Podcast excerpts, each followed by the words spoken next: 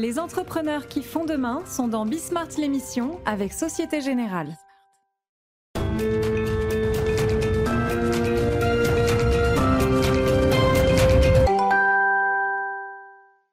Salut à tous, c'est Bismart, on est de retour et on va débattre pendant une heure de euh, l'actualité économique euh, du moment. Tiens, j'ai envie de démarrer avec TF1 M6, je trouve ça très intéressant.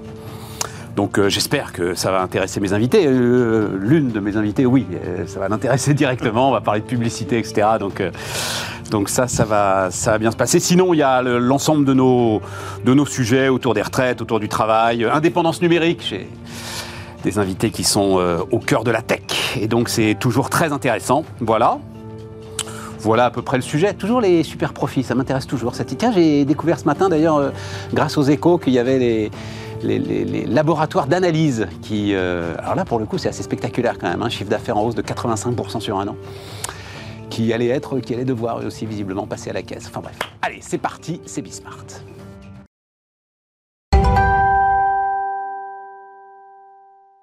Donc, autour de la table, Isabelle Bordry, salut euh, Isabelle, fondatrice de Retency, Bruno Maisonnier, bonjour Bruno, fondateur de Another Brain AI, intelligence artificielle, et Luc Breton, salut euh, Luc, Bonjour Stéphane. partner Mandarina Group et fondateur du Next Gen Entreprise Summit. J'ai comme j'ai un mot sur deux en fait avec l'accent. C'est bien. C'est contextualisé. Mais je crois que c'est un truc important. le- Un gars m'avait expliqué ça un jour, je ne sais pas si c'est vrai ou pas, mais que l'un des sujets euh, des Français euh, donc, euh, ont du mal à s'exprimer en anglais, etc. Et c'est que justement, il y a une espèce de culte de la bonne accentuation. Et que euh, de temps en temps, il fallait laisse tomber euh, l'accentuation, concentre-toi sur ce que tu as à dire, sur la bonne grammaire, sur les bons mots, et whatever happens, euh, it doesn't really matter. Euh, voilà. Et, et une fois, dans un avion, j'étais à côté d'un Texan euh, français euh, installé au Texas depuis 25 ans, who was speaking English exactly like that, et je me suis dit, c'est lui qui a raison. Voilà, je, Ouais, je mets ça à votre sagacité. Vas-y. Moi, je me nuance parce que j'ai habité dans pas mal de pays étrangers. Du coup, Ouais. j'ai dû apprendre des langues étrangères. Et en fait, si tu apprends à bien prononcer, tu arrives à comprendre ce que les autres disent. Si tu sais pas très bien prononcer, tu as plus de mal à comprendre ce que les autres disent. Donc, il y a une corrélation entre Non, ta mais je capacité parle- de prononcer correctement et ta capacité de comprendre. On est parti sur un débat là. Non, je parle sur. T'as as un bon niveau si tu veux. Et tu veux vraiment avoir une conversation parfaitement fluide. Et c'est vrai que là, si tu te concentres en plus sur le fait d'avoir le parfait accent, euh, Oui, t'exiges un petit peu trop de ton cerveau. Sûr, mais sûr, tu- voilà. C'est pas ça le sujet. Après- Surtout, surtout, Luc ça, surtout, ça gâche rien parce que moi, la première anecdote que, que j'ai eue aux États-Unis, c'est j'y vais pour le boulot. Euh, je travaille chez Orange à l'époque et je me retrouve à la cantine d'une grande boîte et je passe à la caisse et je paye. Et là, la, la dame euh, en train d'enregistrer mon, mon plateau me dit Your accent is so cute. Vous avez un accent si charmant. En plus. Voilà, donc il faut, il faut, Ouais, pas, faut c'est- pas essayer de. C'était il y a travestir. 15-20 ans, euh, Luc. Merci Stéphane.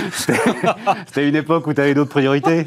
Isabelle, tu as un avis Après, là-dessus? après, je pense que les Américains sont beaucoup plus ouverts que les Anglais, par exemple. Lorsque Ah, vous exprimez, euh, par exemple, avec l'accent de la reine en Angleterre, vous êtes quand même beaucoup mieux compris et apprécié que lorsque vous êtes aux États-Unis.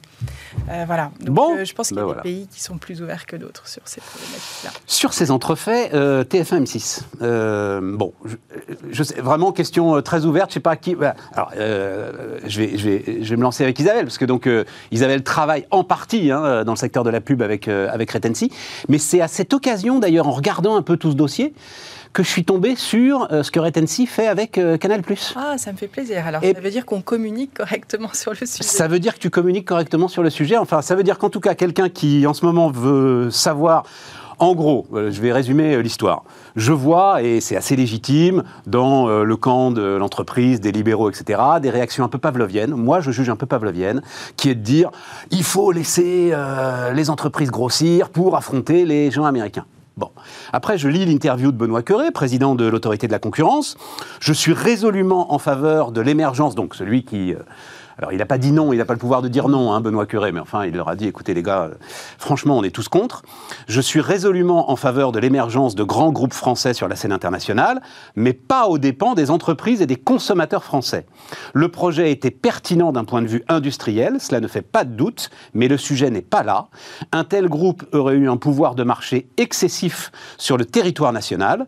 Les synergies auraient entraîné des hausses de prix pour les annonceurs et les distributeurs. Notre rôle n'est pas de faire de la politique industrielle. Le chiffre qu'avance Benoît Curé, c'est 70% du marché de la publicité sur ce qu'on appelle la télévision linéaire, hein, le flux, vous allumez la télé, vous regardez la télé. 70% donc de part de marché sur la publicité linéaire aurait été con... contrôlé par TF1. Et je pense que c'est ça l'enjeu, c'est-à-dire que pour cibler la population française, les fameuses ménagères de moins de 50 ans, vous, vous devez de les trouver sur des médias qui s'adressent aux Français.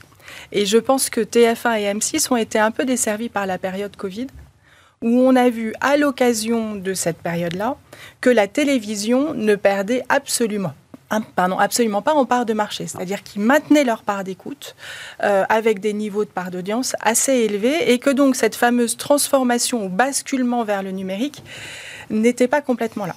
Et puis après, il y a un autre sujet qui est que l'univers digital est en train de se transformer. C'est-à-dire que la publicité ciblée que l'on pouvait effectivement faire il y a encore euh, quelques années, on va dire deux ou trois ans, n'est plus possible aujourd'hui parce qu'on est sous contrainte d'une transformation, transformation des cookies, du ciblage qui est intrinsèque au réseau Internet qui est en train de complètement se transformer.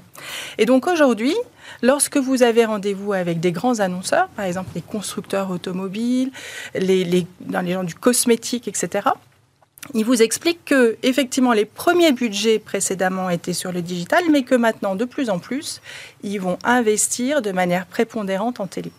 Et ça, je pense que c'est un point clé que n'a pas bien argumenté TF1 et M6, mais il pas qui devait être plus sur nous avons besoin de synergie pour mieux acheter en termes de programmes, pour avoir des programmes compétitifs par rapport au Netflix et autres grandes plateformes américaines.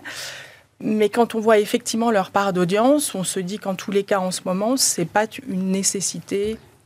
En tous les cas, c'est ce que. Juste un mot, euh, donc euh, précision, parce que euh, j'entends là, c'est effectivement très intéressant. Le ciblage sur le net est plus compliqué. Oui. Mais moi, ce que j'ai compris de ce que Retency faisait avec Canal+, c'est du ciblage sur la télévision de flux. Alors voilà, ce qui est intéressant, c'est que aujourd'hui, on a la, la télé a la capacité à proposer notamment des mesures de performance et des optimisations de plans médias à peu près équivalentes de ce que l'on faisait sur Internet. Pourquoi et comment? Parce qu'aujourd'hui, la télé a de la donnée par différentes sources, soit votre box, donc par les opérateurs, soit directement par Samsung, qui le constructeur de la télévision, qui lui aussi peut collecter de la donnée. Donc il y a de la donnée qui permet de comprendre la consommation télé de manière tout à fait déterministe. Et puis en face, vous avez le CRM des marques. Le CRM, c'est-à-dire les bases de données des annonceurs. Et donc, lorsque vous match, ce qu'on dit matcher les deux, c'est-à-dire comparer ces deux typologies de base, vous pouvez mesurer de manière extrêmement pertinente l'efficacité d'un plan média. Et donc, optimiser une campagne, améliorer son retour sur investissement, etc. Ce qui jusqu'à présent était un peu le précaré de l'univers digital où on arrivait à suivre des coûts d'acquisition de manière extrêmement fine. Oui, mais alors là j'ai un problème moi, euh, Isabelle. Je ne sais pas que Samsung euh, récupère euh, mes données quand je regarde la télé et les envoie à Donc des l'enjeu c'est la vie privée. Donc l'enjeu c'est la vie privée. C'est un enjeu absolument majeur, que ce soit sur le digital ou maintenant sur la télé. Et pour résoudre ça, vous avez des sociétés comme notamment européenne, qui développe des outils de protection de la donnée et qui assure non seulement la confidentialité business de la base de données, parce que les bases de données CRM annonceur et de l'autre côté éditeur ne se mélangent jamais lorsque vous utilisez ce type d'outil. Et en plus, vous protégez complètement l'individu puisque à aucun moment, ces transformations mathématiques, vous ne saurez si c'est Stéphane ou si c'est moi qui a regardé la télévision à telle heure. D'accord. Donc en fait, la chaîne et, l'annonceur est juste informé de sa performance. Voilà. Mais il n'a pas le. Mais c'est bien au-delà de ça. Réalité. C'est-à-dire qu'il n'a bien évidemment pas les noms, mais qu'à aucun moment il n'est possible mathématiquement de déterminer que c'est vous ou moi. D'accord. Donc c'est pas une base de données sans les noms c'est bien, en termes de protection, c'est bien au-delà de ça. Et les CNIL européennes, depuis euh, même avant le lancement du RGPD, avaient énoncé des critères extrêmement stricts qui sont en fait, c'est là où le droit euh, se rapproche des maths, euh, qui sont en fait des attaques identifiées par corrélation, inférence, réindividualisation, auxquelles on doit absolument respecter et faire, euh, enfin résister si on est dans l'anonymisation dite profonde. Et ce qu'en réalité, le digital n'a jamais vraiment réussi à faire, parce que le digital travaille depuis 15 ans sur du ligne à ligne? Hmm. Et euh, le digital travaille dans ce qu'on appelle la pseudo-anonymisation et pas dans l'anonymisation profonde. Donc aujourd'hui, on s'aperçoit que la capacité à optimiser une campagne, à mesurer une performance par les médias traditionnels devient à peu près équivalente à ce que pouvait avoir le digital. Et en plus, on peut le faire mieux avec beaucoup plus de protection. Super intéressant. Bah, chez, Orange, lorsque j'étais euh, patron du Technocentre, dans, donc mes équipes ont été les premières au monde à faire euh, ce qui vient d'être décrit, c'est-à-dire la capacité de personnaliser une pub. On a fait ça euh, de mémoire avec, euh, avec Canal et avec M6, je crois. De personnaliser une pub donc sur des groupes d'auditeurs qui étaient segmentés euh, anonymisé, mais segmenté. Mais anonymisation profonde, comme le décrit. Oui, oui, euh, bon. Et, non, c'est intéressant. Et, quand même, euh, quand même, le résultat, c'est que le, spectateur ne voit pas les mêmes pubs. Hein. C'est-à-dire que ah bah si tu n'as pas de chat, la pub de litière pour chat, tu la verras pas. donc c'est ça le résultat au final. Hein. Et je pense que c'est un résultat qui va satisfaire tous les consommateurs. Enfin, on est ravis de ne pas voir. Et, et on n'avait pas pu lancer immédiatement parce qu'il fallait changer la, régulation. Tout à fait. Je ne sais pas si depuis ça, ça, a été fait. Ça a été fait. voilà, mais donc ça permet de, de, de, procéder à, ce, à, cette personnalisation. Après, moi, je pense que le, le marché, il est, il est pas. Euh, si on regarde juste le marché de la télé, on regarde une partie du, du, sujet, mais en fait, les jeunes ne regardent plus la télé ou de manière totalement différente. donc pour moi, c'est un marché global, numérique, et de ce point de vue-là, la fusion M6-TF1, c'est une rigolade. Euh, je suis désolé de... vas-y, vas-y, vas-y, je t'en le dire, mais c'est l'autre aspect, C'est mon avis. Et donc on est en train, tout, comme d'habitude, hein, euh, comme, par, comme sur le marché des télécoms d'ailleurs, où on se disait, bah tiens, on n'a pas assez de, trois opérateurs, on va en mettre un quatrième, puis on va rajouter des MVNO, puis on va rajouter encore donc des, des, des opérateurs virtuels, etc., etc. Jusqu'à bien péter euh, tous les, tous les tarifs et rendre tous les acteurs totalement incapables d'investir dans les infrastructures. Mais là, sur, sur la télé, c'est pareil. On, regarde, on regarde des, des, petits acteurs, parce que TF1, M6, ça paraît gros euh, vu de la France, mais c'est des, des microbes. Ben oui, mais ton marché des pertinent, c'est quand même la pub en France. le marché pertinent, c'est la pub, mais globale, c'est-à-dire la pub digitale, la pub, la bah télé. Bah si. Bah non, TF1 et M6, ils sont en France. Ben peut-être, mais en tout cas, les, quand, euh, quand moi, mes enfants. À ce moment-là, tu fusionnes. Si tu, si tu regardes le marché de la pub mondiale, mais alors là, tu fusionnes l'ensemble du secteur de la télé, si tu veux, t'en fais plus qu'un. Hein, non, mais regarde, qui, qui aujourd'hui euh, maîtrise la pub euh, en, France sur le digital? C'est certainement pas. Euh, ah, sur le digital, oui, mais là, on parle de la télé de flux, et comme le dit. La télé, elle est devenue digitale, je suis désolé. C'est d'ailleurs exactement ce qu'on explique, c'est qu'on arrive à personnaliser les pubs, non pas par l'opération du Saint-Esprit, mais parce qu'il y a des box. Oui, mais Luc, les gens continuent à la regarder.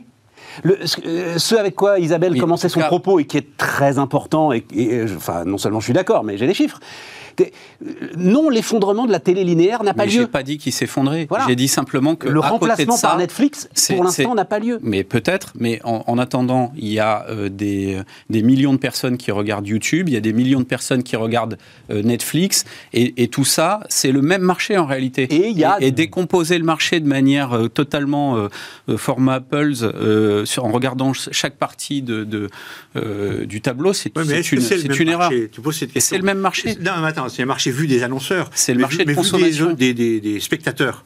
Tu as des gens qui regardent la télé, mais tu as des gens qui regardent jamais. Moi, j'en ai rien à foutre de TF1 MC. Mais peu importe, jamais. parce que qui est en train de manger. Oui, mais c'est des marchés différents quand même. Non, c'est pas des marchés différents, parce que le, euh, l'adolescent de 15, de 15 ans jusqu'au jeune adulte de 25 ans, il regarde plus la télé linéaire voilà, donc c'est le même marché parce qu'avant il, regardait la, il regardait la télé linéaire. Alors d'abord il la regarde de temps en temps. D'abord il la regarde de temps en temps quand euh, il y a des événements, quand euh, il y a un match de euh, foot, quand TF1 fait une série avec André Fleurot, tu te retrouves. Attends, tu te retrouves avec 10 millions de personnes devant la télé, 10 millions de personnes devant la télé linéaire à 21 h comme dans les années 70. Donc c'est quand même une réalité. Et alors si tu fusionnes, donc, ça veut dire t'acceptes tranquillement que les mecs prennent le contrôle du marché publicitaire de la télé linéaire, t'acceptes tranquillement que les prix montent, t'acceptes tranquillement qu'ils dictent leurs lois à l'ensemble des annonceurs, à l'ensemble des produits de grande consommation. Tu peux. Mais aujourd'hui, les, vrais euh, concurrents enfin. des chaînes de télé, c'est les Amazon, les Google, c'est les GAFAM. Encore une fois, qui est-ce qui achète les, les, les, Non, les, les les- concurrents les matchs de Ligue 1 C'est Amazon. Qui est-ce qui achète les, les matchs de NBA, de, de, de basket, etc. pour les droits français? C'est pas les, c'est pas les télés. Elles n'ont plus les moyens de les acheter Non, d'ailleurs. c'est qu'elles en veulent pas. Les, les concurrents Bah, de désolé, TF1, les- non, désolé, le, pas. match, du, le match non. du PSG du dimanche soir. euh, Eh il ben, Canal+, bien- en veut plus. Bah, euh, Voilà. si, euh, ils, non, ils- ils, ont ils- acheté la F1 et enfin bon, Non, on non, va pas rentrer dans ces détails, mais 50%. les concurrents, les concurrents de, de, de TF1 et d'M6, c'est Canal+, c'est euh, bah, l'ensemble des chaînes Bah, ça, euh, c'est de une l'ancien vue groupe auquel courte je vue. travaillais. Pour moi, c'est- Donc on les laisse fusionner pour toi. Il fallait les laisser pour, fusionner. pour moi, il faut, il faut qu'on ait des géants en France. euh, C'est c'est clair. Attends, Bruno, Bruno, ton point de vue, Moi, toi. je crois que c'est des marchés différents. C'est pas parce que quelqu'un est fournisseur de, euh, de voitures, de motos, etc., que c'est un marché de la mobilité. Le marché de la moto, c'est pas le même que celui de la voiture, qui est pas le même. Et je pense que c'est pas le même marché, même si les concurrents de- des, des opérateurs télé, C'est que des contenus GAFA et laisse autres, euh, le, le- le marché de ceux qui regardent la télé est pas le même que le marché de ceux qui regardent jamais la télé. Il y a des marchés différents. Et puis après, il y a des objectifs de marque différents. Quand vous voulez travailler votre image de marque euh, de manière massive, vous investissez en télé. Quand vous voulez lancer un produit, vous investissez en télé. Encore maintenant. Et donc, en fait, tout ça est assez complémentaire. Et on ne peut pas dire que le fait de fusionner aurait permis une révolution ou un avantage cumulé pour, euh, d'un côté, les producteurs et de l'autre côté, les annonceurs. Je pense que c'est effectivement des marchés et des segments différents qui sont utilisés par les équipes marketing de manière différente. Et donc chacun finalement a sa place. Et je crois qu'effectivement, il y a une pression très forte des annonceurs, un lobby très fort des annonceurs pour que cette fusion ne se fasse pas. Mais bien sûr, pour élargir l'inventaire. Ce que tu fais toi aussi d'ailleurs, hein, grâce sûr. à Retency, pour sûr. élargir l'inventaire et pour et ça c'était alors une des grandes euh, une des grandes batailles une des grandes batailles d'Alain Veil euh, euh, que j'ai toujours trouvé très intéressante. C'est-à-dire, il faut au contraire laisser vivre. ah, si on croit à la publicité. Et si on croit que la publicité est un vecteur de croissance, euh, euh, peut pousser l'innovation, etc., il faut effectivement descendre euh, le, le- le seuil d'entrée, non pas euh, le monter, pour permettre à des tas d'entreprises d'avoir accès euh, à la télévision. C'est hum, c'est le débat. Le- le- Plus Ah. on personnalise la pub, plus c'est faisable. Tout à fait. C'est deux mouvements parallèles. Donc c'est c'est pas contradictoire. Simplement, moi je dis et je termine là-dessus que le marché tel que vous le décrivez, c'est une partie d'un marché plus gros qui euh, n'est pas euh, sur lesquels il n'y a pas de frontière. Le nuage de Tchernobyl ne s'arrête pas à la frontière. Et donc les consommateurs, ils consomment des contenus numériques euh, de plus en plus en, asynchrone et pas en, linéaire. Et, et cette miscibilité des marchés, c'est une réalité. Et si on ne la prend pas en compte, on fait des calculs court terme sur des marchés, des petits marchés. Et moi, je vous renvoie, mais je pense qu'il faut que je trouve le temps de la rediffuser, en fait, sur la formidable interview de Thomas Philippon, donc euh, l'économiste français qui travaille aux États-Unis et qui a euh, euh, vraiment mesuré, le bouquin est absolument passionnant, les dégâts, justement, notamment sur le secteur des télécoms aux États-Unis, du fait d'avoir laissé grossir beaucoup trop des entreprises sur leur marché et euh, les entreprises qui grossissent trop s'endorment, euh, mettent la pression sur le consommateur, mettent la pression sur l'ensemble du secteur et euh, assassinent la concurrence. Bon, mais voilà, c'est un bon débat. Ce qui nous amène euh, bien à l'indépendance numérique. Euh, alors là, pour le coup, c'est euh, un truc que j'avais gardé depuis. donc, tu as écrit un point de vue dans Acteur Public avec cinq autres entrepreneurs, c'est ça, hein, Luc? Oui, absolument. oui. donc pour essayer de renforcer, on va dire, le- un cloud européen, hein, globalement, c'est ça, suivi par, enfin suivi ou précédé c'était une interview de Thomas Reynaud dans Le Monde, donc le directeur général de Free, où euh, il y avait un chiffre qui m'avait impressionné, je ne sais pas si on va voir d'ailleurs le, petit extrait, 75% du marché des entreprises et des administrations n'a pas encore basculé dans le cloud, dit euh, Thomas Reynaud, et donc il dit un petit peu comme toi, euh, la commande publique est un moteur très très important. Là où il ne dit pas comme toi, mais il doit le penser très fort, parce que ça a été quand même la méthode de Xavier Niel, et avant lui de pas mal d'entrepreneurs, toi tu dis, mais il y a plein de freins légaux, euh, juridiques, au fait qu'on réserve 50% de la commande publique à des offres de cloud européennes. eh ben on s'en fout. Faisons un bras d'honneur à l'ensemble de ces euh, règlements. C'est ça, hein, ton point de vue, Luc? Oui, absolument. Alors on est, on est euh, tout un ensemble d'entrepreneurs à, penser ça euh, au sein d'IT 50 plus ou de, de, Play France. Et ce qu'on dit, c'est voilà, le Safe Harbor ou le Privacy Shield ont été des aberrations en Europe pendant 22 ans, euh, ont été illégaux pendant 22 ans, et heureusement qu'il y a Schrem qui, qui c'est un activiste Alors, soyons pas trop techniques quand même, fait, essaye, laissons tout ça de côté, mais essaye de... Parce que l'enjeu, il ne faut pas qu'il soit technique, justement. C'était des règles qui permettaient euh, aux Américains d'imposer de, leurs lois euh, sur des utilisations de logiciels par des acteurs européens, tout simplement. Euh, bon, ben ça, ça a été rendu illégal euh, très, très dernièrement. Absolument. Et euh, ça a duré quand même 22 ans. Donc si on se disait à partir d'aujourd'hui, eh ben, on se donne 22 ans euh, pour, avant que la Commission européenne ne sanctionne. avant que la fumée blanche sorte de la Commission européenne et rende euh, légal ce qu'on va décider tout de suite euh, pour permettre justement à la commande publique d'orienter 50%, c'est quand même pas la mer à boire, on ne demande pas 95%, on n'est pas, des, on, n'est pas des protectionnistes, mais 50%, ce que font largement depuis toujours les, les, États-Unis, les Chinois, enfin toutes les, toutes les sociétés. 50% de la commande publique à l'échelle européenne, toi tu dis. Hein. Bien sûr, vers des acteurs continentaux. Ben là, on va voir émerger des champions euh, européens euh, du numérique. Alors ça, c'est une des façons de faire. La plus simple, c'est de ne rien faire. C'est juste de le faire on le fait. Voilà, c'est ça. Et on arrête de, voir des politiciens nous dire, mais vous savez, euh, on est d'accord avec vous, hein, mais juste on peut pas le faire. Bien sûr. Bah si, fais-le, faites-le, et puis on verra plus tard euh, comment ça se règle devant la, les tribunaux, la Cour de justice, etc. Comme ça qu'on a fait Airbus. Alors ça, c'est la manière la plus simple de le faire, et c'est ce qu'on, c'est à la limite ce qu'on préconise. Ça, ça demande zéro temps, zéro, euh, zéro moyen. Après, il y en a cinq autres qu'on distingue dans, dans ce papier. On peut travailler sur l'exception culturelle parce que finalement, euh, un, soft, c'est une œuvre mathématique. On peut travailler euh, sur le crédit d'impôt, on peut euh, travailler sur des certificats blancs, on peut travailler sur la sécurité nationale parce que finalement, bah, savoir que le cloud de nos institutions, de nos entreprises stratégiques est sous la vue des puissances étrangères, ce qui est le cas aujourd'hui, c'est quand même pas très rassurant. On, voit ce que ça peut donner. Oui, mais à l'échelle européenne, je trouve effectivement basculer dans l'illégalité me paraît le plus simple, quoi. Parce que voilà, tu le fais exactement comme tu dis. Tu le fais. Tu demandes rien à personne. T'as pas besoin de. Tu le fais. Et puis sinon, bah, on avait aussi évoqué le Small Business Act. Bon, bref, il y a, on a, on a développé dans cet article six moyens d'y aller, mais en fait le plus simple est, celui par lequel on a, on a commencé. Donc maintenant ce qu'on dit, euh, ce qu'on dit, c'est euh, bah, juste faisons-le quoi. Voilà, just do it. Hein. Bono Forcément, je suis tellement d'accord. Euh, moi, je vis dans le domaine de l'IA en ce moment. C'était vrai de la robotique avant, où des tas de gens ont peur. Et donc, parce que des tas de gens ont peur, on met des tas de règles. Et donc, pour protéger les consommateurs européens, pour protéger la culture, pour protéger, etc., on met des comités éthiques, on met des règles, on met des règles partout. Et, moi, à chaque fois, j'ai cette image en tête euh, de quelqu'un qui fait du ski nautique derrière un hors-bord euh, qui est tiré par Amazon ou par je sais pas qui. Et puis, notre but, c'est d'essayer d'orienter le hors-bord fuck, faisons des hors-bords. Et donc, euh, aidons à l'émergence de hors-bords européens dans ce domaine ou dans un autre. Et la commande publique, c'est une très bonne façon pour ça.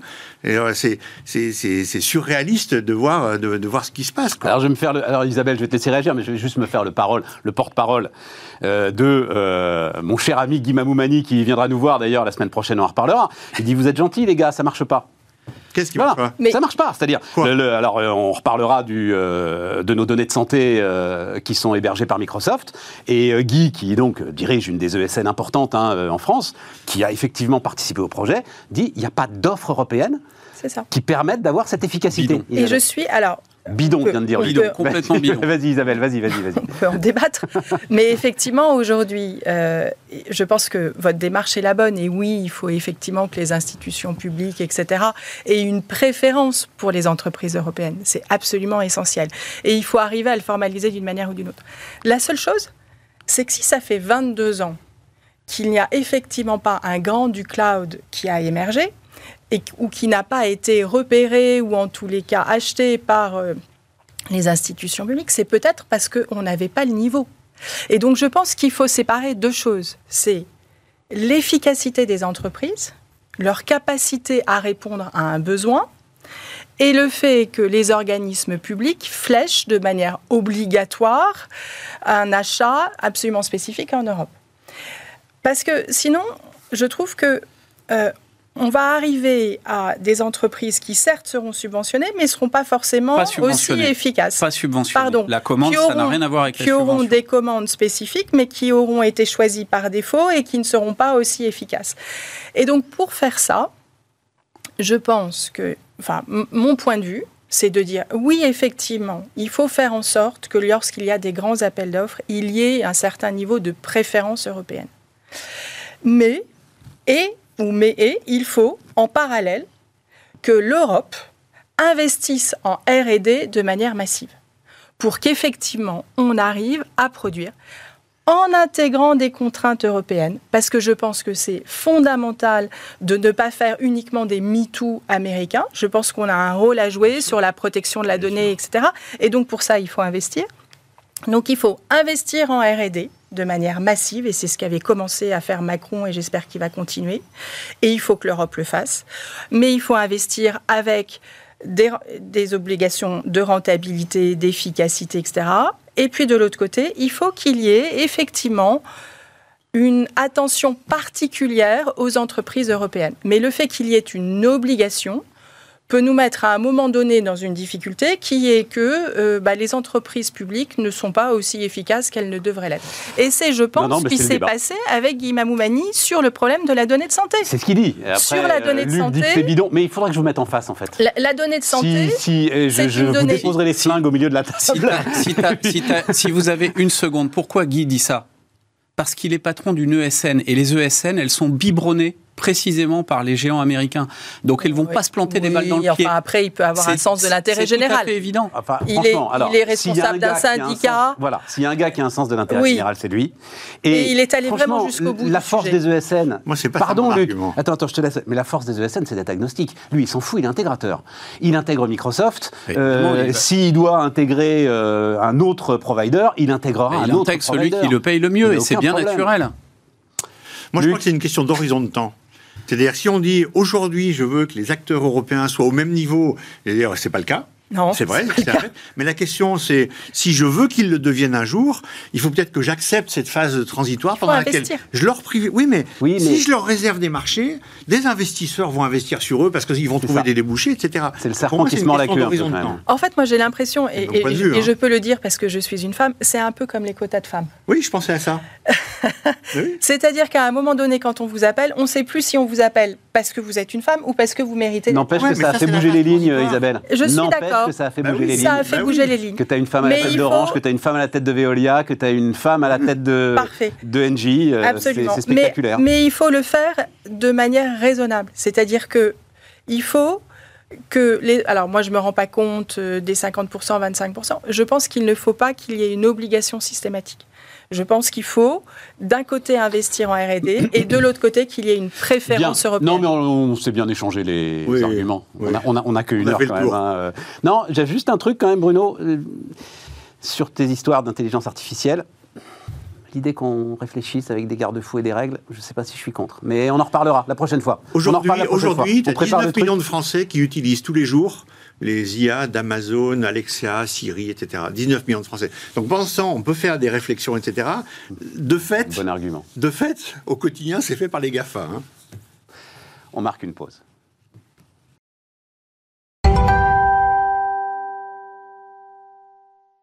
On repart, euh, alors on repart avec, euh, bah oui, les classiques quoi, les retraites. Donc euh, allez-y, votre votre point de vue, Bruno. Ah, moi, je suis absolument pour que cette, cette réforme se fasse. et à la hussarde, boum. absolument indispensable. Elle passera jamais de façon totalement euh, pacifique, safe, etc. Et donc, euh, il faut y aller, il faut faire. C'est un tel enjeu, c'est tellement nécessaire. Mais en plus de ça, moi, je rajoute un autre truc dont on avait déjà parlé juste avant que tu crées euh, Bismart, qui, est, qui est de dire le, le- quand tu as 50 ans, 55 ans, 60 ans, tu es à l'acmé du savoir dans ton domaine. Tu sais tout, tu as des intuitions parce que tu as vécu. As une... Et de dire, bon, bah, maintenant, place aux jeunes, tu ranges tout ça au placard et tu perds.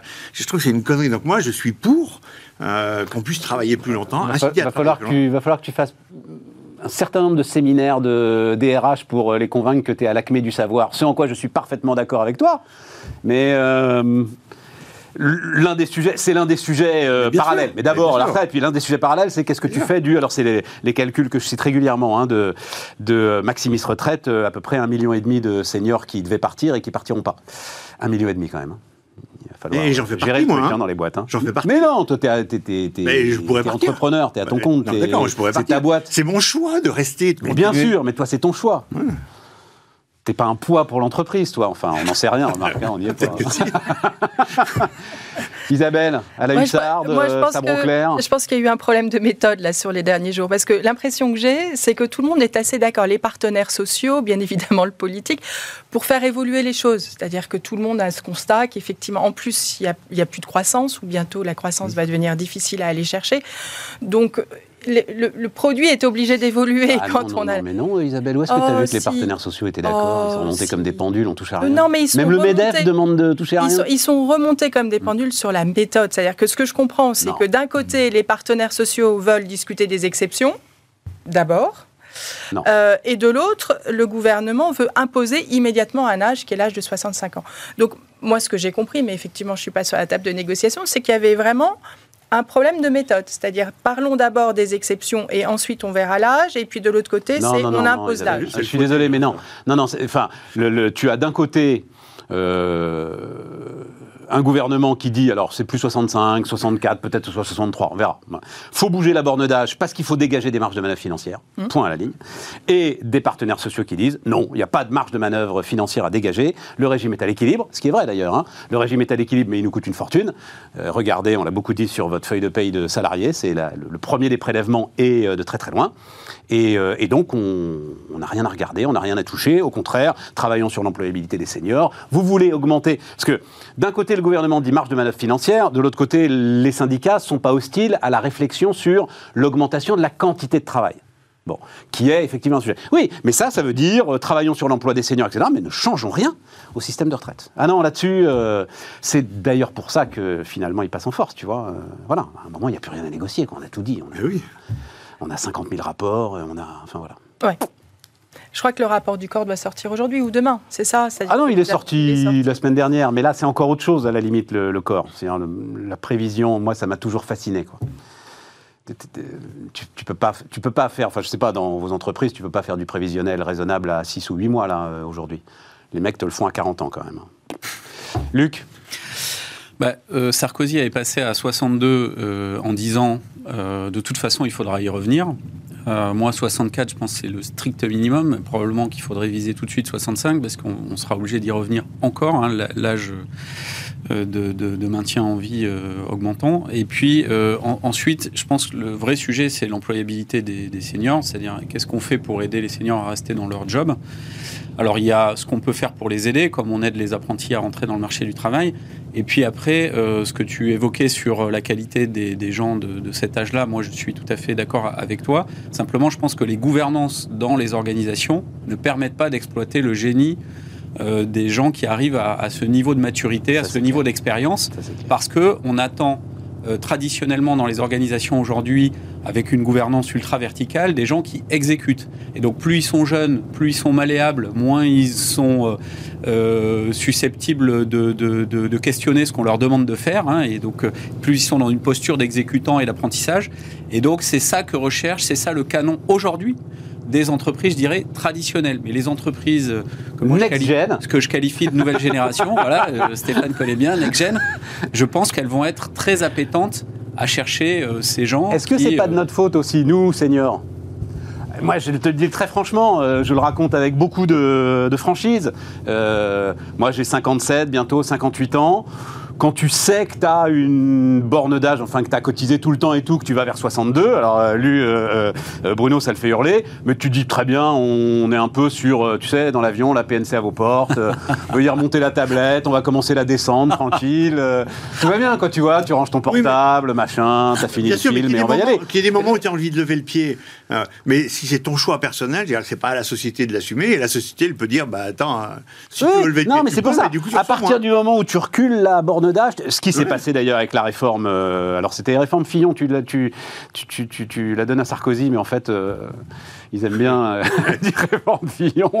Euh, euh, ce qui s'est passé, où tu as eu un, un- un- eu la hausse, elle est continue, de, de l'emploi des seniors. Donc effectivement, reculer la borne d'âge, après, c'est juste difficile pour les gars comme moi qui vont se retrouver entre les deux, quoi. Mais il va falloir qu'on assume. hein. Après, il y a effectivement des changements d'organisation et vous avez complètement raison. C'est-à-dire qu'aujourd'hui, on est et encore en France dans des, des organisations extrêmement pyramidales. Et- Ouais. Et, donc, en général, le chef a au-delà de 50 ans, 60 ans, mais il n'y a qu'un seul chef. Euh, et donc, effectivement, euh, ceux qui restent à mi-parcours n'ont pas forcément un sens comme ils l'aimeraient dans l'organisation. Et aujourd'hui, et alors peut-être que c'est aussi un effet positif du Covid, je pense qu'il y a une, une- une démarche qui est d'être beaucoup plus horizontale, beaucoup plus d'autonomie. Ah bah, Et donc peut-être que dans ce cadre-là, il y aura effectivement plus de tâches dans lesquelles s'épanouiront les hommes formidables que vous êtes, au-delà de 60 ans. Et après, Tu es très next-gen, euh, Isabelle, aucun problème. et après, il y a quelque chose aussi qui m'a beaucoup marqué quand j'ai travaillé dans une société américaine, c'est la prise de risque. C'est-à-dire que aux États-Unis, vous avez au-delà de 50 ans, rejoindre une start-up dans laquelle il y a 10 personnes n'est pas un sujet Mhm. parce que ça vous intéresse. Et vous voyez plein de cadres assez haut placés dans une organisation pyramidale qui tout d'un coup, et c'était vrai il y a 20 ans, hein, lâcher tout pour aller tenter leur chance. Parce que euh, il y a une prise de risque, mais c'est pas grave. Et le on mix va est regarder. extraordinaire entre Et le les, mix les est jeunes et puis, extraordinaire, voilà. exactement. Ouais. Et c'est ce qui s'est passé chez Google et c'est ce qui s'est passé dans de nombreuses entreprises, avant même qu'elles deviennent grandes. En Europe, c'est beaucoup plus compliqué. Et je pense que le fait d'avoir ceinture et bretelles, euh, Ben oui, d'être accroché oui. à des niveaux de salaire extrêmement élevés, qui après, si vous partez au chômage, de toute manière, vous permettra d'avoir un. Tout ça, eh ben, évite le risque, les prises de risque, et donc à un sûr. certain niveau, euh, le d'accord fait qu'on puisse bouger et, Je et vous- apporter non, non, son juste- savoir à d'autres secteurs. Il se trouve que hier, vous pouvez aller voir ça si euh, vous n'avez pas vu ça euh, hier. Je discutais avec euh, un spécialiste, Vincent Balouet, qui est spécialiste des crises. Tiens, ça va t'intéresser, Bruno, qui m'a expliqué ça par la géographie initiale de nos territoires. C'est-à-dire qu'en gros, il dit au cœur de tout, il y a le fait que la France, heureux comme Dieu en France, est en fait à l'abri des grandes calamités euh, climato-géographiques. Une catastrophe en France n'est jamais très grave. Les États-Unis vivent avec la calamité permanence. climato-géographique en permanence. Et donc, dès le départ, les États-Unis savent que l'État ne pourra pas te protéger. Le climat est plus fort que toi, les tornades sont... En France, c'est tout le contraire. Dès le départ, l'État a pu organiser une protection à peu près efficace. Et lui dit tout découle de ça. J'ai trouvé ça brillant et Hyper passionnant. intéressant. Hein C'est hyper très intéressant. Ah, hein Hyper intéressant. Hyper intéressant. C'est c'est qui c'est? Vincent Balouet. C'est la conquête de l'Ouest. C'est la conquête de l'Ouest. La conquête de l'Ouest. Voilà. euh, Ouais, tout à fait. Ah, hyper intéressant. Hyper intéressant. Euh, donc, et non, mais sinon, Isabelle, comme toi, tu étais un peu, euh, enfin, investie politiquement, etc. et tout, sur la méthode, parce qu'on comprend bien, juste sur l'aspect politique, on comprend bien que Macron en a sans doute un peu marre là, de gérer les crises, euh, de faire la calinothérapie, etc. et tout, qu'il a envie de redevenir euh, le Bonaparte, euh, qu'il ne sera sans doute jamais, mais enfin bon, peu importe. Et, euh, et donc, il y va, quoi. Oui, mais je pense tu que c'est. Oui, je le comprends, mais je suis pas sûre que ça soit la bonne méthode. C'est-à-dire Ouais. qu'aujourd'hui, les Français lui ont demandé d'être dans le consensus. Le résultat du Parlement, c'est ça. Hmm. Et donc, il faut qu'il soit dans le consensus. Et, mais et y je a-t-il pense. une bonne méthode Mais il faut être dans le consensus, c'est-à-dire qu'au moins, il faut pas bloquer la discussion à la première réunion. S'il ne peut pas y avoir de discussion. bah, Moi, j'ai l'impression que ça fait 60 il faut ans en tous le les cas consensus. faire en sorte qu'il y en ait une. Et puis après, euh, donner euh, trois mois, quatre mois, euh, petit Mais pas. Mais il ne faut fois, pas que les gens soient sur des postures. Le problème, c'est que là, tout le monde est sur une posture. Et que je pense que c'est très mauvais. Un pour les retraites, deux pour les Français, dans une période où il n'y a plus de croissance. Et où on va nous dire, mais finalement, les retraites, ben- c'est pas la priorité, etc. Je pense que le consensus, ou en tous les cas, une démarche un peu plus ouverte, serait la bienvenue. Mais on a fait ça, j'ai l'impression, moi, depuis 60 ans. Rocard avait déjà fait ça. J'ai l'impression qu'on a essayé plein de fois. Et à un moment où c'est pas qu'ils cherchent à aménager tel ou tel point, c'est que c'est tel ou tel point, c'est des points pour empêcher d'avancer. Et à un moment, il faut avancer. Faut... Oui, mais là, le constat, c'est qu'il y a effectivement les partenaires sociaux qui ont leur posture. Et, et moi, mon problème, c'est que je trouve que les partenaires sociaux ne représentent plus véritablement les employés, les ouvriers, etc. Mais ça, c'est un problème qu'on a depuis 30 ans.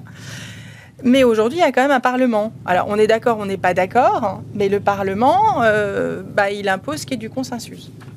Et ça, je pense que c'est compliqué de passer par-dessus. Le 49.3, c'est fait pour ça, mais euh, ça va créer Oui, alors, vraiment on- des ruptures violentes. Juste, on, l'a- on l'a raconté, hein, mais euh, précisez si vous. Parce que vous bossez, vous n'avez pas le temps. S'il le fait, c'est justement pour se préserver le 49.3. Puisqu'en fait, il peut, à travers le plan de financement de la sécurité sociale, utiliser un 49.3 qui ne grillera pas son droit au 49.3 pour euh, un autre texte. En fait, les textes budgétaires ont euh, capacité, justement, d'être passés par le 49.3 sans. Voilà, sans griller la cartouche. Ce qui veut dire d'ailleurs, parce que comme on est en septembre, enfin mi-septembre, Qu'il a dans l'idée, Ouais. ouais, ou qu'il a dans l'idée de faire derrière un deuxième euh, gros truc euh, hein, qui, où il aura besoin de, de cette cartouche. Rapidement, parce que euh, moi ça m'intéresse, super profit, euh, Bruno, tu penses quoi, super profit. Taxer les super. Rien, ça t'intéresse pas comme non, euh, c'est pas que ça m'intéresse pas, c'est que c'est le droit. hein. compliqué. C'est que c'est compliqué. Euh, je comprends qu'il y a des tas d'organismes qui ont gagné de l'argent de façon un peu euh, opportuniste, indépendamment de leur travail, de leur stratégie, etc., parce que le contexte a fait que, et qu'on dit, ben, on va les prendre. Mais j'ai l'impression qu'il y a en permanence, c'est la vie euh, du, du- la vie des entreprises du Ouais. marché, il y a en permanence des gens qui gagnent, qui perdent. Si, si on va taxer ceux qui gagnent, ça veut dire ceux qui perdent parce qu'ils sont à contre-courant, ceux-là, il faut les renflouer. Bah, c'est un peu ce qu'on va faire. C'est un peu classe. C'est pour, Ouais. non, mais C'est pour- ça que c'est c'est pour ça que c'est intéressant. C'est que, visiblement, tu vas avoir une sorte de plafonnement des marges, euh, plafonnement des charges, voilà, on va dire ça comme ça, à travers une facture d'électricité qui, d'une manière ou d'une autre, hein, ça se dessine, euh, la Commission européenne va accepter qu'elle soit sûr. payée par Oui. euh, les gouvernements. Et donc, il y a peut-être un petit côté un peu légitime à se dire, effectivement, puisque tu as une, un plafonnement des pertes, tu peux avoir un plafonnement sais- des j'ai pas- profits. quoi. Je J'ai sais pas assez creusé. Moi, moi, je trouve que c'est extrêmement compliqué. Et puis d'ailleurs, il y a des résultats exceptionnels en compta. euh, Quand Oui. vous- voilà. Et les résultats exceptionnels, ils ne sont pas liés uniquement à des effets d'aubaine. Donc en fait, qu'est-ce que, comment on décrit Ouais, et comment on définit, c'est très compliqué. Très- Mais il y a une chose intéressante, c'est qu'en Angleterre, il y a, un super pro- il y a une taxe sur les super Ouais. profits. Mais c'est uniquement, et je trouve ça passionnant, sur les entreprises pétrolières qui exploitent le pétrole dans la mer du Nord. Donc ça veut dire que c'est un bien commun. Donc si c'est un bien commun pour les Anglais, c'est absolument normal que ces sociétés soient surtaxées parce que c'est une manière de- d'acheter ou de mieux acheter ce produit qui appartient à tous. En Europe, enfin en tous les cas en France, c'est assez différent, Mm. dans le- notamment dans l'univers de l'énergie. Mais par contre, ce que j'ai trouvé formidable, et pour moi c'est un peu une contra... ou en tous les cas ça répond au même objectif, c'est ce qu'a fait Total qui n'avait pas une très bonne image Mm. euh, de marque en début d'année, et qui depuis qu'il fait ses moins 15 centimes, moins 20 centimes à la pompe, bah, c'est formidable. Mm. Et ça, ce que je trouve bien en fait, c'est que ça va directement dans la poche du consommateur, alors que si on fait un super profit, on va avoir encore une taxe qui va aller dans les mains de l'État, dont on n'est pas complètement sûr, si je puis me permettre, de l'efficacité de l'argent qui va être fait de ces montants. Voilà, des investissements qui pourront être faits de ces montants. Donc je trouve que plutôt que de surtaxer, obliger certaines sociétés, dans des moments un peu compliqués, d'avoir une approche auprès du consommateur Mhm. positive, c'est formidable. Bon, après là-dessus, je l'ai déjà dit, mais euh, le- le- l'enquête avance. Et, euh, hein. moi, je voudrais être sûr qu'ils vendent pas à perte. Total, tu vois Hmm. Bah oui, mais s'ils vendent à perte, alors là, tu détruis la concurrence. C'est-à-dire, c'est le sujet dont on parlait euh, tout à l'heure, tu comprends? C'est-à-dire, s'ils servent de... et Je suis tout à fait d'accord avec toi, c'est d'ailleurs exactement le discours de Pouyanné, c'est bien mieux pour les Français d'avoir cette remise. Mais si à travers cette remise, j'arrive à casser le dos et à abîmer un petit peu euh, mes concurrents, faut regarder, voilà, faut, faut regarder, faut regarder. Mais je trouve que le principe, euh, en tous les cas, l'investissement qui est fléché directement au consommateur, plutôt que Yatonoseur impôt euh, qui va enrichir l'État, dont on ne sait pas Sûr. comment il va l'utiliser, bon, ça Luc discute. Euh, moi, je, je- je suis d'accord avec tout ce qui vient d'être dit. Je vérifierai aussi que ces sociétés-là payent bien l'impôt en France au, au bon niveau, hein, parce qu'il y a quand même des optimisations qui parfois laissent rêveur. Ouais, pas pour Total, hein, franchement. euh. Non, mais je, je, je Comme le disait Isabelle, les Anglais, ils ont le pétrole en mer du Nord. parle de personnes, en, euh, de dans en particulier, mais bon, enfin, il se trouve que j'ai eu des conversations avec des gens qui optimisent les impôts de ces sociétés, qui. Y compris qui sont- Total? qui sont quand même assez, euh, assez intéressantes. Euh, après, moi, je pense que c'est une formidable opportunité pour des sociétés euh, qui sont sur l'extraction fossile euh, de financer leur transition. Et donc moi, je demanderais, euh, plutôt que d'essayer de, de faire une taxe opportuniste euh, maintenant, je demanderais à ces gens-là de présenter un plan euh, beaucoup plus ambitieux de, de transition et, et- et de leverager cette situation extraordinaire pour, transitionner plus vite, plus fort. Donc c'est, ça devrait être une bonne nouvelle pour Mmh. tout le monde.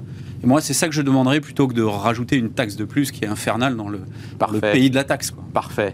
Euh, alors, bah, tiens, euh, juste un petit mot, parce que quand même, le, voilà, moi vous vouliez commenter ça, mais j'ai trouvé le chiffre assez impressionnant. euh, donc, c'était dimanche. euh, la messe semble bel et bien dite dans l'opinion autour du nucléaire, qui est à nouveau très largement populaire. 75% des Français favorables au nucléaire. Voilà, on est tous d'accord autour de cette table. Seuls 50% d'entre nous jugent cette énergie respectueuse de l'environnement. Ok, mais à 75%, faut le faire. Sur le nucléaire, dit Frédéric David de l'IFOP qui a fait ce sondage, ce n'est pas la fin du monde qui crée l'adhésion, mais bien euh, la peur pour le portefeuille. Le pouvoir d'achat écrase tout. Voilà. On est tous. euh, Ouais, On en arrive même le- à regretter publiquement euh, d'avoir fermé Fessenheim, ce qui est quand même pas mal. Et, là, c'est- On s'en fout, c'est fait, mais c'est bien qu'on se Non, mais dise maintenant. au moins, on dit on a fait une boulette. Ouais, ouais. mais qui on dit qui- Tu avance. entendu quelqu'un dire on a fait une boulette? Édouard Philippe, là, le, Bah, il, il- dit il- pas on a fait une boulette? Si, si, enfin, il Bah, le dit. Ah non, il dit j'aurais bien aimé ne pas avoir à la fermer, mais Bah, en voilà. fait ça aurait rien changé. Bah, donc c'est. J'aurais c'est- bien aimé, bah, Bah, J'aurais pas- bien aimé. bah, pas voilà. faire. Oui, et Macron, ça il dit, vu l'État, vu le truc, il valait bien mieux euh, la Non, fermer mais- et refaire autre chose plutôt que de payer la maintenance et de payer. le- Ce qui est faux, hein, on le sait Ce qui tous. est hein, faux, ce c'est qui est faux. totalement faux. Ah, totalement faux. Absolument. Ah bah, ah bah, euh, ah bah oui, ah non, mais attends, si t'as un doute là-dessus, il faut. Ah non, Je non, ne non. pas rentrer dedans, donc je sais pas. Eh ben, autorité de sûreté nucléaire. Donc, en fait, Fessenheim, ça, ça va te rendre fou. Ah oui, tu sais pas tout. Fessenheim ferme après un grand carénage, c'est-à-dire après des travaux considérables qui avaient fait cette centrale, rapport de l'autorité de sûreté nucléaire quelques mois avant euh, La décision de fermeture, la plus sûre de France. Bien sûr. Ah ouais? Mais oui, mais oui, mais oui. Mais Ah oui, oui, va Moi, je suis toujours, moi, je suis toujours tolérant vis-à-vis de ces choses-là parce que on le sait tous quand on gère une boîte ou des trucs. C'est tellement compliqué, il y en a tellement dans tous les sens que, que parfois il y a des loupés, etc. Alors, moi, j'ai une certaine tolérance vis-à-vis de ça. Je D'accord. préfère des gens qui font et qui avancent et puis qui tentent se prendre Ah, là, ils défont, là, en l'occurrence. hein. Plutôt que les gens qui Oui, font pas et qui bougent pas. Là, ils Voilà, défont pour on un train- anti-écolo, on quand même. revenir, quoi, maintenant, donc c'est bien. Mais je pense que euh, c'est pour revenir sur la perception des Français. Je pense que les Français étaient dans une bulle énergétique jusqu'à présent. C'est-à-dire que on était euh, avec une énergie qui ne coûtait pas cher. euh, Il n'y avait jamais de coupure. Oui, oui. Vous allez aux États-Unis. On parlait Oui. des États-Unis tout à l'heure. Vous allez en Californie. Vous avez des ruptures d'électricité de manière régulière. Ça fait partie de la vie quotidienne des gens. Absolument. Et en France, depuis Oui, c'est 40 vrai, ans, euh, la vie est belle. Et là, tout d'un coup, on s'aperçoit qu'il n'y a pas d'alternative, l'échec des Allemands, qu'il y a Poutine qui tout d'un coup commence à dire le gaz, ça coûte cher. Et donc oui, là, on se dit merci. Et, et puis en plus, je trouve qu'il y a eu le rôle de personnes comme Jean Covici, Mhm. qui petit à petit euh, se sont attelés à expliquer ou en tous les cas à détruire tous les discours démagogiques de certains partis politiques. Et aujourd'hui, les Français, effectivement, se rendent compte que finalement, le nucléaire, c'est pas si mal. Ouais.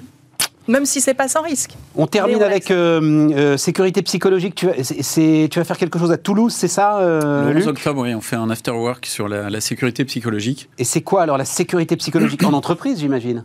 Absolument. Eh ben, la sécurité psychologique, c'est ce qui te permet de prendre des risques. Euh, c'est très lié à hum, une autre expression qui s'appelle le droit à l'erreur. Est-ce que j'ai le droit à l'erreur ou pas Hmm. Dans les organisations traditionnelles euh, pyramidales qu'on a commentées tout à l'heure, euh, le droit à l'erreur, c'est sanctionné. Et, et dans les entreprises nouvelle génération, le droit à l'erreur, c'est toléré parce que si on ne fait pas d'erreur, ça veut dire qu'on ne prend pas de risque, qu'il n'y a pas d'initiative et que la peur euh, te tétanise.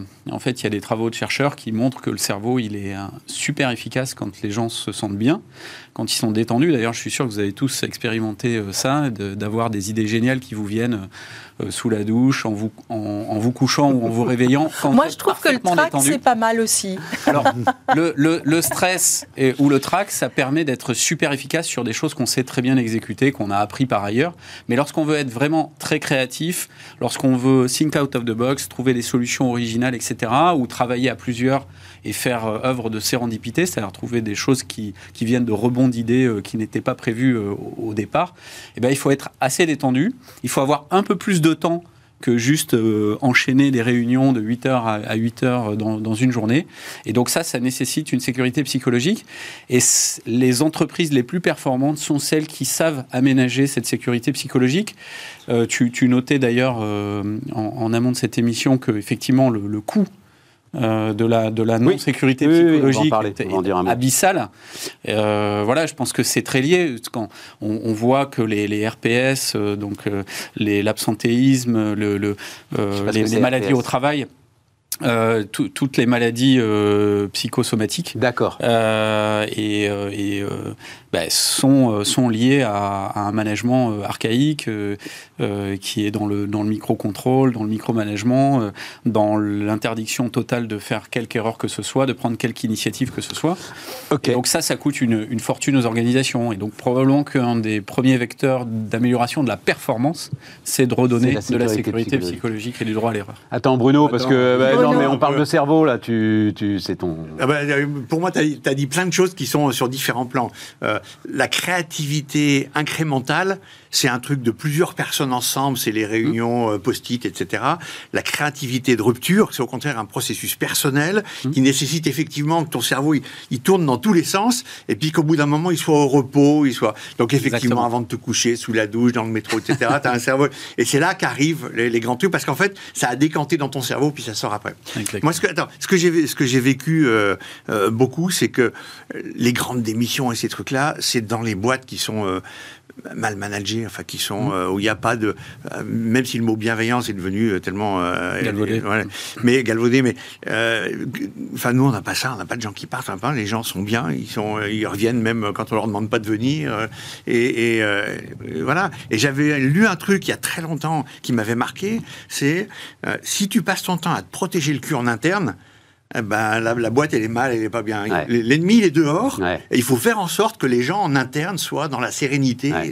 L'ennemi, il est pas dedans. Ça, Moi, bien. dans quoi ça change tout Et j'ai trouvé ça, c'est bête comme chou, c'est une évidence. Ah, mais mais moi, ça m'a évidemment. marqué ça. Tout à fait. Isabelle Moi, j'avais été marquée par les, les grandes entreprises, euh, justement axées sur la RD et qui gèrent énormément d'ingénieurs. Tu as travaillé chez Yahoo, hein euh, J'ai travaillé chez. Yahoo. C'est cette capacité à laisser du temps libre Hmm. Euh, et à avoir dans l'agenda des équipes des plages horaires. Alors, ça peut être le vendredi, enfin bon, bref, des plages horaires dans lesquelles les équipes ont le droit, Hmm. ou en tous les cas, voilà, de travailler sur des sujets qui les intéressent. Hmm. Et ça, effectivement, cette manière de, de, de manager, euh, et notamment des équipes, euh, des équipes d'ingénieurs qui doivent réfléchir, être out of the box, euh, etc., m'avait vraiment impressionné. Et, je pense que ça.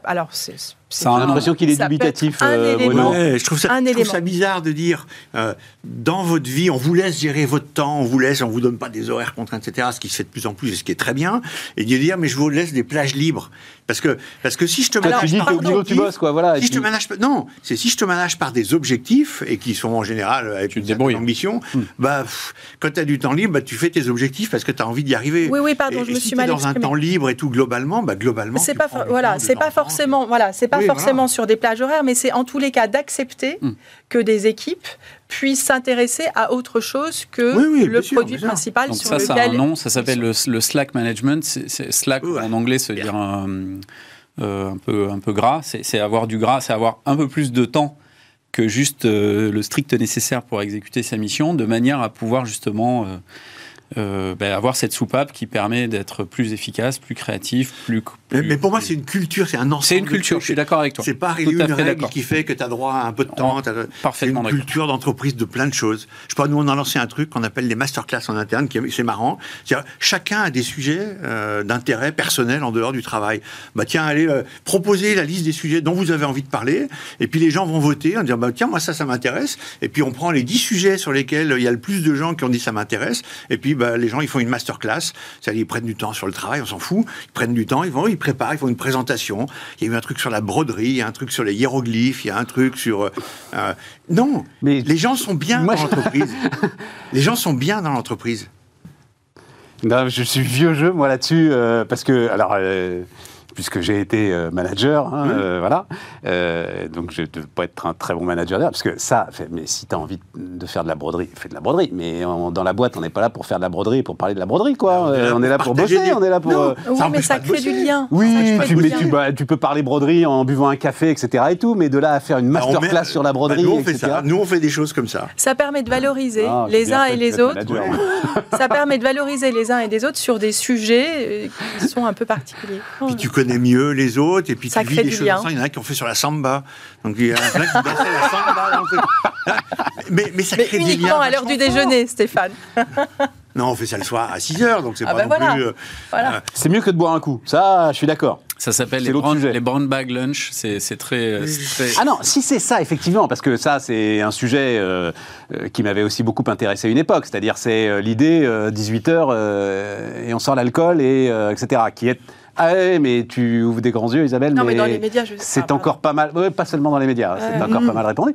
Euh, C'est sûr que c'est beaucoup mieux que de parler de la samba. Là, avec ça, je suis tout à fait d'accord. Euh, donc le, le- non non mais alors très sérieusement mais on en avait parlé euh, déjà la semaine dernière c'est effectivement l'un des chiffres qui m'a le plus impressionné euh, depuis la rentrée donc j'ai découvert ça il y a dix jours au moment de la présentation du plan de financement de la sécurité sociale donc le- la santé mentale est le premier poste de dépense de l'assurance maladie aujourd'hui en France 23,3 milliards d'euros en 2020 si on regroupe donc les maladies euh, psychiatriques et l'ensemble des traitements chroniques par psychotropes cela revient à 14% de l'enveloppe totale de euh, la Sécu. Pour un coût moyen de 2000 Mais c'est, mais c'est pas juste sur la santé euh, mentale au travail. Oui, Non, non, non, c'est non, non, non, non, confondu. Mais Oui. euh, dans la mesure où tu as 26 millions de salariés, tu peux Oui. penser qu'effectivement, euh, la, sécurité psycho- voilà, Oui. la sécurité psychologique joue un Oui, rôle. mais il y a quasiment 5 milliards sur Alzheimer. Donc il y a quand même une grosse partie qui concerne le vieillissement et la fin de vie sur ces 23 Sur milliards. ces 23 milliards. Et effectivement, c'est aussi un sujet. Oui, parce oui. qu'on parlait de l'âge de la retraite. Moi, je pense que travailler maintient en forme euh, le plus longtemps possible. Euh, et effectivement, toute cette notion de, de fin de vie qui se rallonge avec des problèmes neurologiques de plus en plus lourds, c'est extrêmement compliqué. Et je crois, j'ai regardé les chiffres d'Alzheimer, et dans les pays euh, occidentaux, 55 millions, ça devrait quasiment tripler en 30 ans. Euh, Un million en France. donc, 900 000. c'est, donc ça va être très très lourd pour Mmh. voilà, la population en Europe, et, etc. Donc après, Bon, après, en entreprise, il y a, il y a des taux d'engagement euh, très bas, il y a des, il y a des burn-out qui sont en. en- Mais qui sont ça va pas si mal. Tu as vu, je t'avais mis en, en- en dessous le, le sondage Opinionway, là, euh, 88% des salariés, 94% des managers accordent une place majeure au travail dans leur vie, Oui, ça, avec une augmentation de la satisfaction globale des salariés euh, au travail. Eh ben, il faudrait voir euh, qu'est-ce que qu'est-ce qu'ils entendent par satisfaction. Est-ce que c'est la satisfaction de leur rémunération Oui, rémunération leur- et sécurité financière voilà. restent le fondement de la relation à Ça, je l'entreprise. pense qu'effectivement, euh, les, les gens qui sont pas satisfaits de leur salaire aujourd'hui, ils ont la capacité de bouger, donc Ouais. c'est plutôt, c'est plutôt mieux qu'avant. Maintenant, sur l'engagement, c'est-à-dire quel est le sens au travail dans ma mission quotidienne, ça reste très très faible.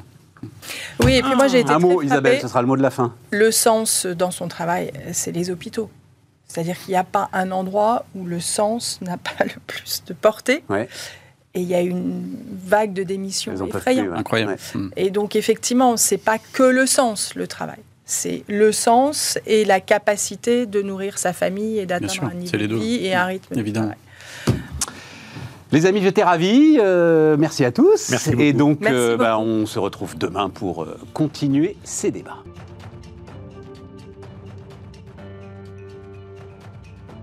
Les entrepreneurs qui font demain sont dans Bismart l'émission avec Société Générale.